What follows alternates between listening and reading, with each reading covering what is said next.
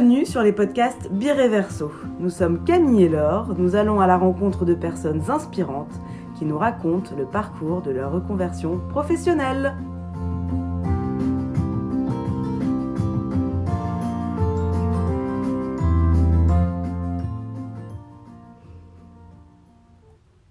Bonjour à tous, nous vous partageons notre discussion avec Cynthia, aujourd'hui prof de yoga.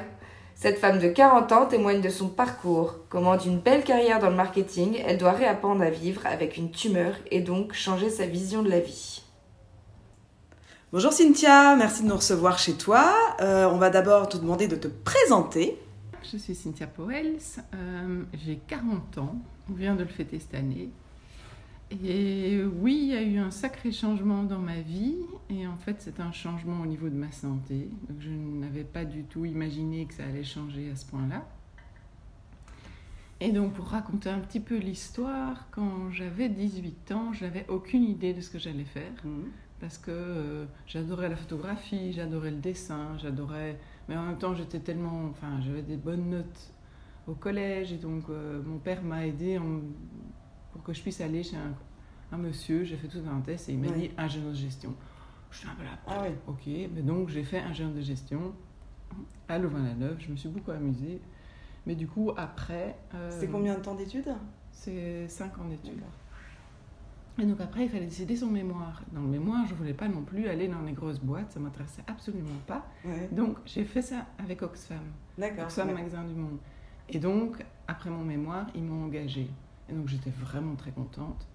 La seule chose, c'est que j'étais déjà responsable d'une équipe de six personnes parce que voilà, ah j'avais pas le choix. Direct, ce qui était très étrange. Mm. Et du coup, ça a marché pendant deux ans, mais à un moment, voilà, malheureusement, c'est une toute belle ASBL et c'est un très bel objectif, mais au niveau du management, ça a été un peu la catastrophe. Et du coup, j'ai dit, ok, je vais me former ailleurs et je reviendrai après. Ça, c'était mon premier objectif. Donc, j'ai été engagée chez Danone. Ah ah. Ah, ah. Et du coup, j'étais dans le département que je voulais, c'est-à-dire le marketing, qui me permettait de pouvoir développer des produits tout en faisant la publicité et en m'amusant dans la créativité. Et, et, là, en fait, je me suis beaucoup amusée. Je me suis dit, en fait, j'aurais voulu prendre toute l'équipe et les amener chez Oxfam. C'est un peu mon idée. Mais malheureusement, et pour dire la date, parce qu'elle me fait un peu rigoler, le 9 du 9 2009, à 9h du soir, j'ai eu ma première crise d'épilepsie très très forte. Et du coup, euh, voilà, je me suis réveillée dans un hôpital, euh, j'étais déboîtée les deux épaules, je ne savais pas du tout ce qui s'est passé. L'enfer. Et donc, voilà. Et donc, ils m'ont dit que j'avais une très grosse tumeur euh, au niveau du côté gauche de mon cerveau, qui était dans la zone du langage et de la mobilité. Mm. Et du coup, les médecins euh, m'ont un peu dit voilà, c'est comme ça, on peut rien y faire, ce sont des cellules malignes, euh, on vous donne des médicaments contre l'épilepsie, et puis voilà.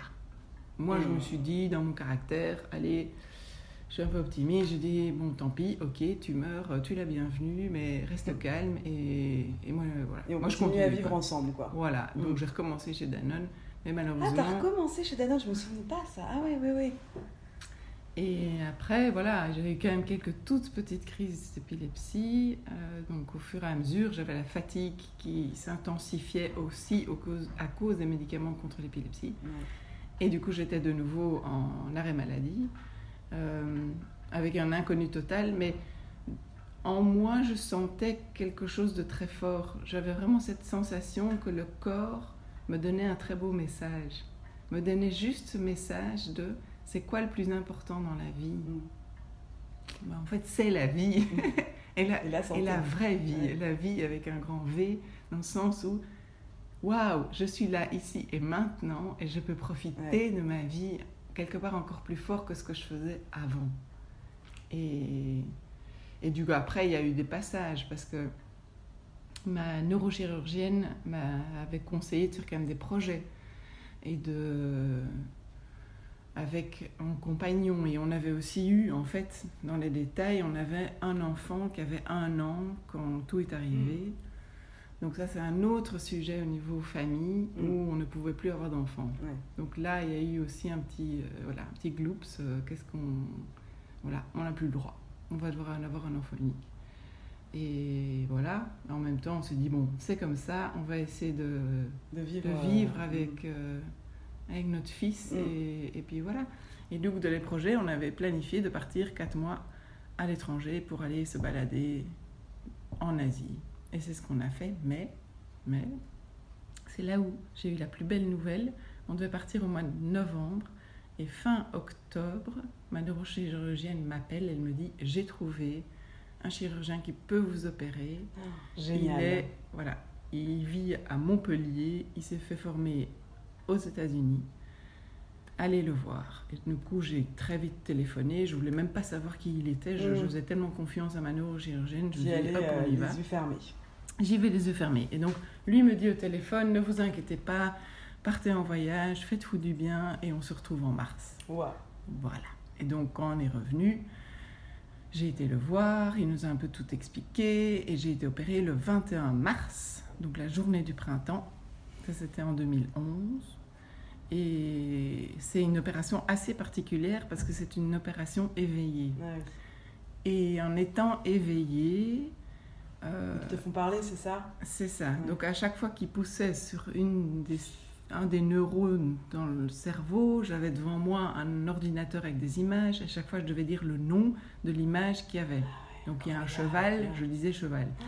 Il y avait une logopède francophone et une autre logopède néerlandophone Ah. parce que j'ai appris le néerlandais très jeune.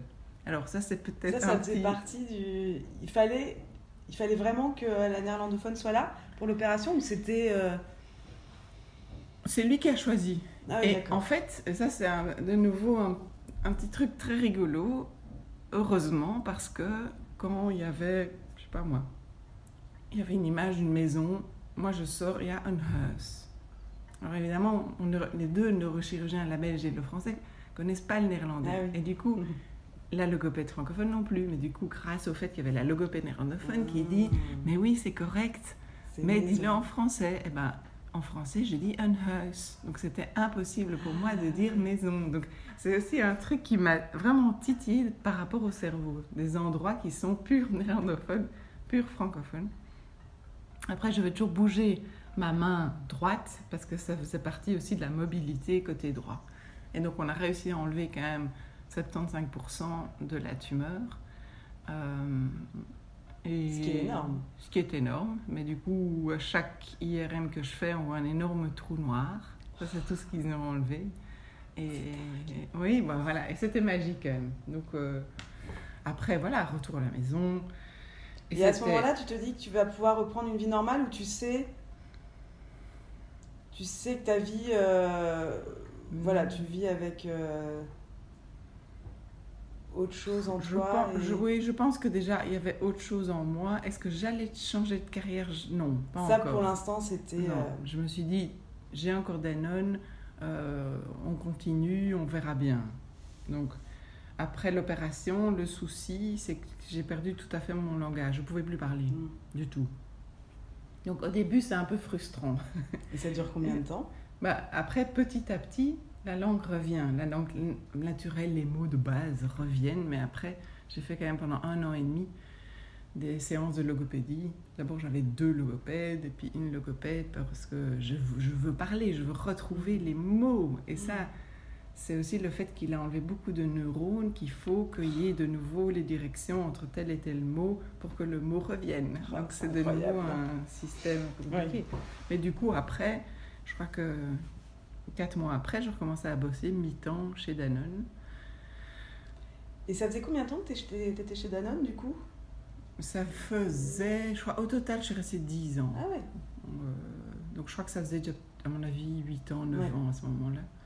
Et, et du coup, je suis revenue, mais euh, ce qui s'est passé, c'est que j'étais très fatiguée parce que un an après l'opération, j'ai dû faire une année de chimiothérapie via médicaments. Donc moi, quelque part, moi je suis une optimiste, hein, donc on y va, on y va, quoi, on se bat, parce que la petite tumeur, donc les, les 25% Ce qui avait regrandi. Ah oui. Voilà, comme c'est une tumeur maligne. Mm. Et du coup, on a fait une, une année de chimio, ça a eu un très bon impact. euh, mais à un moment, au niveau des mois, quand j'étais au sixième ou septième mois, je, je me suis arrêtée à nouveau. Et, et aussi à cette période-là, je pense quatre mois avant, Danone m'a mis en RH au lieu du marketing parce qu'il sentait que j'étais trop fatiguée. Et le mhm. marketing est très, très, voire trop, mais ça dépend, très trop. Dans ma personnalité, ça allait, mais par rapport à quelqu'un qui fait trop de plus de dynamisme et de non? Ça mais trop intense. Trop c'est ça. réunion et être mi-temps c'est pas c'est vraiment pas top parce qu'on n'arrive pas à suivre toutes les réunions qui sont là enfin bref. Et du coup en RH je me suis vraiment amusée. Ah vraiment vraiment amusée. C'est très relax totalement relax. Et du coup j'ai dû malheureusement réarrêter. Et et puis je suis revenue j'ai été à nouveau chez au marketing et là, je suis tombée sur une bosse qui était beaucoup plus jeune que moi avant. Et donc, très vite, je me suis rendu compte que je me suis dit. Ça n'allait pas, le faire. C'est pas possible, quoi, à un moment donné. Et donc, voilà, quatre mois après, j'ai un peu fait en sorte, eux m'ont viré, et, et puis basta. Et au fur et à mesure de ces périodes-là, je me suis rendu compte que bosser pour créer du yaourt, ça, ça ne me parlait plus. Ça ne parlait plus du tout. Parce que je suivais aussi un régime avec une nutritionniste. J'ai eu de la chance parce que j'ai été la voir six mois avant de faire ma première année de chimiothérapie. C'est pour ça que ça a bien fonctionné. Mais du coup, je pouvais plus manger le lait, je pouvais plus manger de yaourt. Donc bosser dans les yaourts alors que je ne peux pas manger du yaourt, c'était quand même pas le truc. C'était très frustrant, très très frustrant. Et du coup, euh, j'ai quand même après dû faire à nouveau une année de chimiothérapie parce que la tumeur avait regrandi.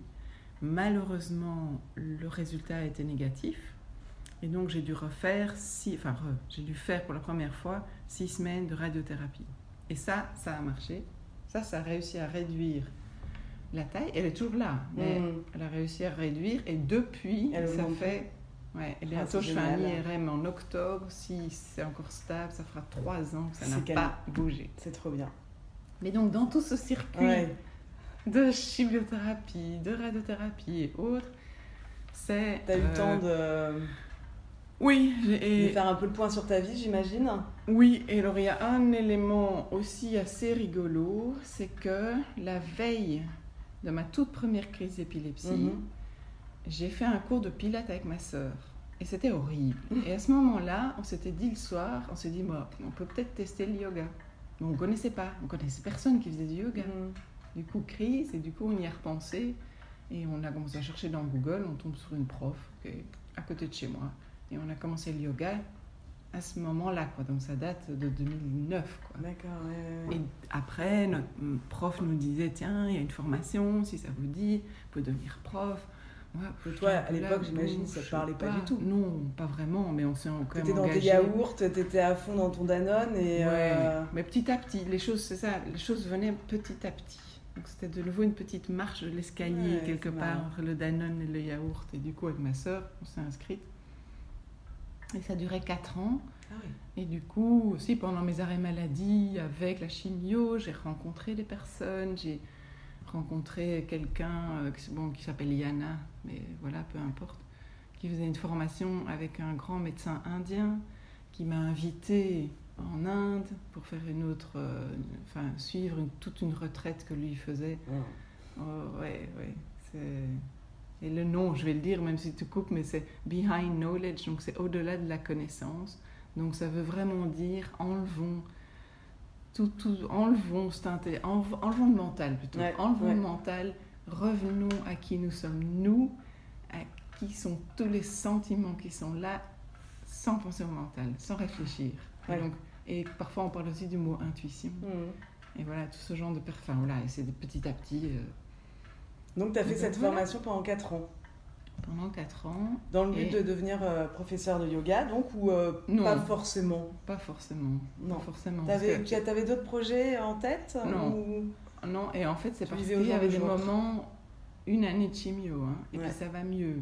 Et donc, très vite, petit à petit, dans ce que les médecins me disaient, je restais très libre. Je, je, Sans trop faire de projet, mais euh, tout en ayant euh, des idées. Euh, voilà, c'est ça. Tout en... Parce qu'à un moment donné, j'ai aussi rencontré un des très grands maîtres belges, qui était le grand maître de l'école dans laquelle je m'étais inscrite, qui s'appelle Claude Maréchal, et j'ai bossé pour lui un moment. aussi en tant que bénévole, parce que je n'avais rien besoin d'eux, mais donc c'était super intéressant.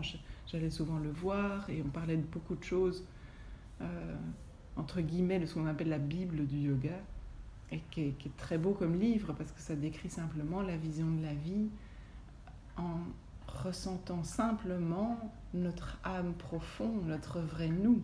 Alors c'est des choses, parfois, autour de moi et avec les amis que j'avais parfois c'était difficile de parler de ça, parce que mm. dans mon cas, j'ai un corps où il y a cette tumeur qui, voilà, qui perturbe toujours un peu. Du coup, ma vision est différente par rapport à quelqu'un qui, a, qui a toute sa forme et euh, qui voit pas la vie comme toi, du coup, en fait. Voilà. Après, il y en a d'autres. J'en ai rencontré beaucoup qui, qui, au final, sont aussi en pleine recherche du vrai soi et qui sont aussi, comme tu le dis toi, dans un changement total de carrière ou pas. Mm. Parce que même si on suit une chouette carrière, moi chez Danone, j'étais, j'étais contente, mais voilà, après à un moment donné je suis contente là, et puis j'ai changé. À un moment donné, je me suis dit, ok, voilà, c'est pas pour moi aussi fondamental aujourd'hui. Mais tu aurais eu ce problème de santé, tu, tu serais restée chez Danone? Ah, mais ça. Ça, c'est ainsi. Mais oui, mais toi, tu te voyais faire euh, une carrière énorme là-dedans Tu te voyais. Oui, euh, c'est ça. Tu te voyais quand même au début. Euh, tu étais carrière,iste tu... Et on serait parti je sais pas où parce que... Parce que tu aurais été muté en expatriation. Euh, voilà, et euh, voilà, donc quand même. Tu, oui, quand même, ça c'était... C'est là qu'on voit que la santé quand même peut faire changer beaucoup de choses. Énormément. Et, aussi pour mon fils qui a maintenant 12 ans, et on est aussi séparés avec son père. Parce que ça c'est aussi quelque chose de difficile dans un couple, mm. de sentir que voilà, on n'est plus sur la même voie. Et ça, voilà. Et c'est bien, enfin, dans le sens où chacun suit, enfin voilà, mm. chacun a des directions à un moment donné différentes, ben, suivons-les. Euh, Et euh, pour en revenir à ta formation de yoga, donc ça a duré 4 ans. Et alors, c'est quoi? C'est des, des voyages? Non, mais donc des stages? Oui, pendant les, pendant les quatre ans, ça c'était en Belgique. C'était les week-ends pendant l'année et puis une semaine. Euh, parfois tu peux le faire en France. À un moment donné, il a quand même fait aussi en Belgique. Mm. Ça, c'est la formation de base du yoga.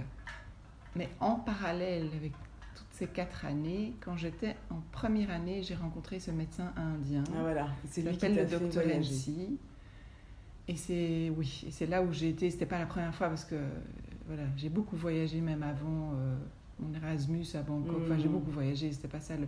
Mais voilà, donc j'ai été le voir lui chez lui avec cette toute belle retraite. Et puis on a, grâce à ça, j'ai rencontré Yana qui allait organiser la première formation de ce qu'on appelle la yoga thérapie, qui est du yoga individuel, qui est magique parce que la cible, quelque part, ce sont des personnes malades, des mm-hmm. personnes qui ont un corps très faibles, ah ou bien des personnes qui sont trop stressées, ou des personnes qui ont des insomnies, ou des... Ouais, mais beaucoup. C'est intéressant, parce que voilà. Et donc ça, c'est intéressant. Lui, et du coup, j'ai fait aussi cette formation-là pendant trois ans. Et c'était aussi en Belgique. C'était deux fois par an pendant dix jours. Et puis on terminait avec 15 jours en Inde pour terminer cette formation-là. Mais du coup, avec Yana, c'est moi qui organisais euh, toute la logistique avec ce grand groupe et on s'est créé une amitié très très très forte entre Yana et moi. Et, et elle m'a aussi amené pour faire des cures d'Ayurveda en Inde.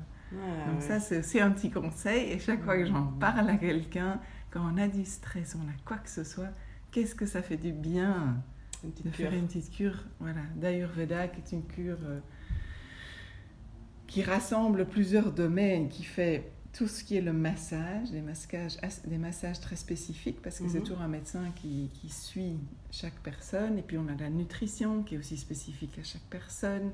Et puis on a des méditations. Et puis on a enfin, voilà, tout un cercle pour pouvoir un peu lâcher le corps euh, de ce qu'ils ont. Donc voilà, je fais plusieurs cures d'Ayurveda, euh, à la fois en Inde, à la fois en France. Avec aussi, intéressant, euh, intéressant. Oui, voilà, donc ça c'est, hein, je peux donner des contacts. et, donc aujourd'hui, euh, te voilà prof de yoga quand même. Depuis combien de temps maintenant? Je démarre ma cinquième année. Déjà? Ouais. Ah Mais ça, c'est le moment où j'ai quitté Danone en fait. D'accord. Donc ça date, hein. Ça date le temps où je passais chez Danone, on était en quoi En 2005. Et voilà, on est en, on est en 2020. Ouais. Donc ça fait 15 ans que. Et donc je crois que je suis restée chez Danone, je pense, pendant 10 ans. Ouais. Au moment où j'ai quitté, je me suis dit, il faut, faut se lancer. Mais j'étais prudente, parce que Mmh. avec un corps faible, du coup, une amie qui se faisait former avec moi, on s'est lancé.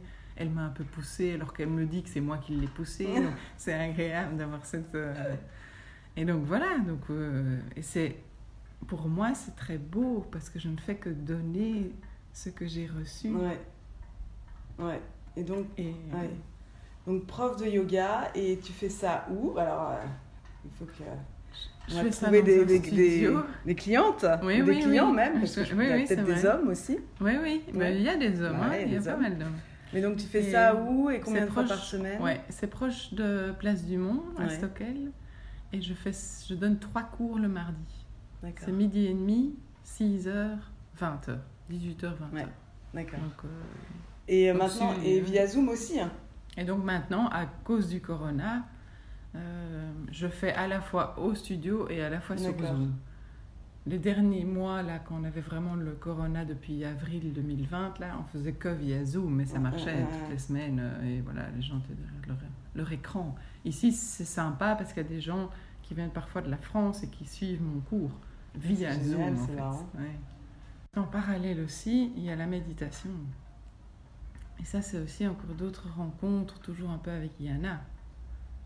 Allez, pour faire un... Tu, tu, tu coupes ou pas, hein, mais quand j'étais euh, en radiothérapie, Ouais. euh, c'était en 2017. Et là, euh, Yana regarde un DVD. Un DVD qui a été filmé par une journaliste parisienne. Et elle voit un témoignage qu'elle a pu être guérie de son cancer grâce à un moine qui s'appelle Rito Gata Mhm.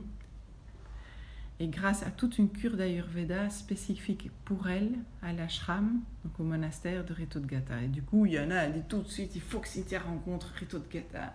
Donc elle essaie de le contacter.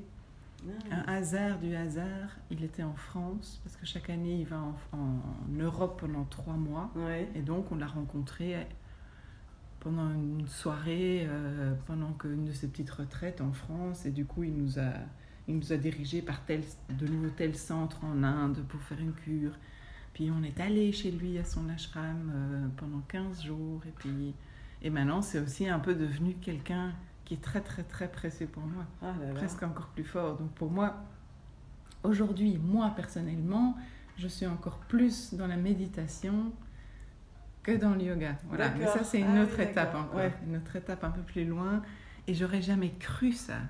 J'aurais, allez, j'allais dire ça. On a fêté les 11 ans hein, depuis la première crise d'épilepsie. Quand on m'avait- Ouais. quand on m'aurait dit, tu vas adorer la méditation. J'aurais regardé les gens de travers, leur de dire quoi? quoi tu me parles déjà?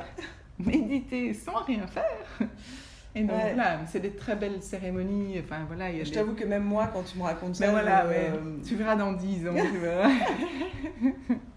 Mais du coup, aujourd'hui, ça serait quoi tes, tes conseils pour une bonne reconversion? Qu'est- Qu'est-ce que tu as envie de passer comme message aux gens qui, euh, qui même si c'est pas forcément, parce que là, toi, l'exemple, c'est vraiment le souci de santé qui a, qui a fait euh, cheminer ton, ton envie de, de changer de carrière, mais euh, aujourd'hui, il y a des gens qui euh, se disent, j'ai plus envie de cette vie-là, bam, j'ai envie de changer, mais je n'ose pas j'arrive pas à aller de l'avant, je ne sais pas ce que je veux faire, mais en tout cas, je ne veux plus faire ce que je fais aujourd'hui. Et ils sont bloqués. Ils sont bloqués. Donc, qu'est-ce que toi, tu pourrais donner, euh, tu as envie de dire à ces personnes-là? Je veux dire un mot, mais je veux dire le mot intuition. Donc, le mot Mhm. intuition est très important. Alors, je sais pas, parce que l'intuition, c'est simplement écouter les personnes qu'on a autour de, de soi. Ouais. C'est, sentir. Sentir quelqu'un qui dit tiens, il y a, il y a, je sais pas, une retraite, ou tiens, il y a une conférence, ou tiens, il y a quelqu'un qui vient ce soir-là, est-ce que tu veux venir, etc. Et c'est d'é- d'écouter autour de soi en se disant oui, tiens, ça c'est peut-être dans le domaine qui m'intéresse. Ouais. Ça, ça peut être la, en tout cas la première étape qui doit Mhm. faire partie peut-être de toute la démarche. La deuxième, c'est en tout cas rencontrer un coach ou quelqu'un qui peut aider par exemple en faisant un questionnaire ou en disant tiens. Euh, t'orienter. T'orienter. Dans la bonne direction. Ouais. Et peut-être de tous les jours, ou en tout cas une première fois, de dire tiens, ça, ça c'est ce que j'aime beaucoup dans ce que je fais, ça c'est ce que je, déteste. C'est un peu vers là ou pas. Et quand c'est un énorme point d'interrogation, c'est essayer au fur et à mesure, que ce soit avec le coach, peut toujours être là, et avec ces conférences, ces retraites. Quand je parle de retraite, ça peut être encore plus profond dans la vraie recherche de soi. C'est mm. là-dedans où moi j'ai été. Après, euh, ça dépend des témoignages, mais ce qui est beau quand on est en pleine recherche, c'est que ce qu'on fait aujourd'hui n'a plus aucun sens dans sa vie et n'amène plus la joie. Parce que souvent... Ah, souvent, c'est ça. Déjà, tu te rends compte que le matin, tu n'es plus heureux d'aller bosser. Je pense que c'est un des premiers... Euh, tu n'as plus envie de faire ça. Tu y vas parce que tu dois y aller, mais il y a plus de plaisir. Dans ma vie, ce que je sens, c'est la joie. Mm. On a tous besoin de cette joie. Et pourtant, mm. elle est là. Il faut juste essayer de sentir ça, mais le sentir de façon très profonde, en sentant cette joie. Après, il y a des limites tout autour. Ok, financier, ok. Et c'est normal qu'il y ait ces limites, mais petit à petit, d'abord pouvoir s'orienter en disant, mais tiens, il y a ce domaine-là. Et petit à petit, peut-être y aller. Moi, moi tout s'est passé quand même sur plusieurs années mm. avant que j'arrive à aujourd'hui. Et ça, c'est normal, c'est comme un escalier. Il faut monter marche après marche et ne pas cavaler jusqu'en haut tout de suite, sinon on risque de, de s'effondrer après. Oui, bien sûr. Eh ben, écoute, merci pour tous ces conseils, merci pour cette belle euh, expérience euh, racontée. Et puis, euh, eh ben, à très bientôt. Et puis, pour les cours de yoga, n'hésitez pas à aller voir Cynthia. C'était un podcast Bireverso. Retrouvez-nous sur notre site internet bireverso.com, sur Facebook et sur Instagram. À bientôt!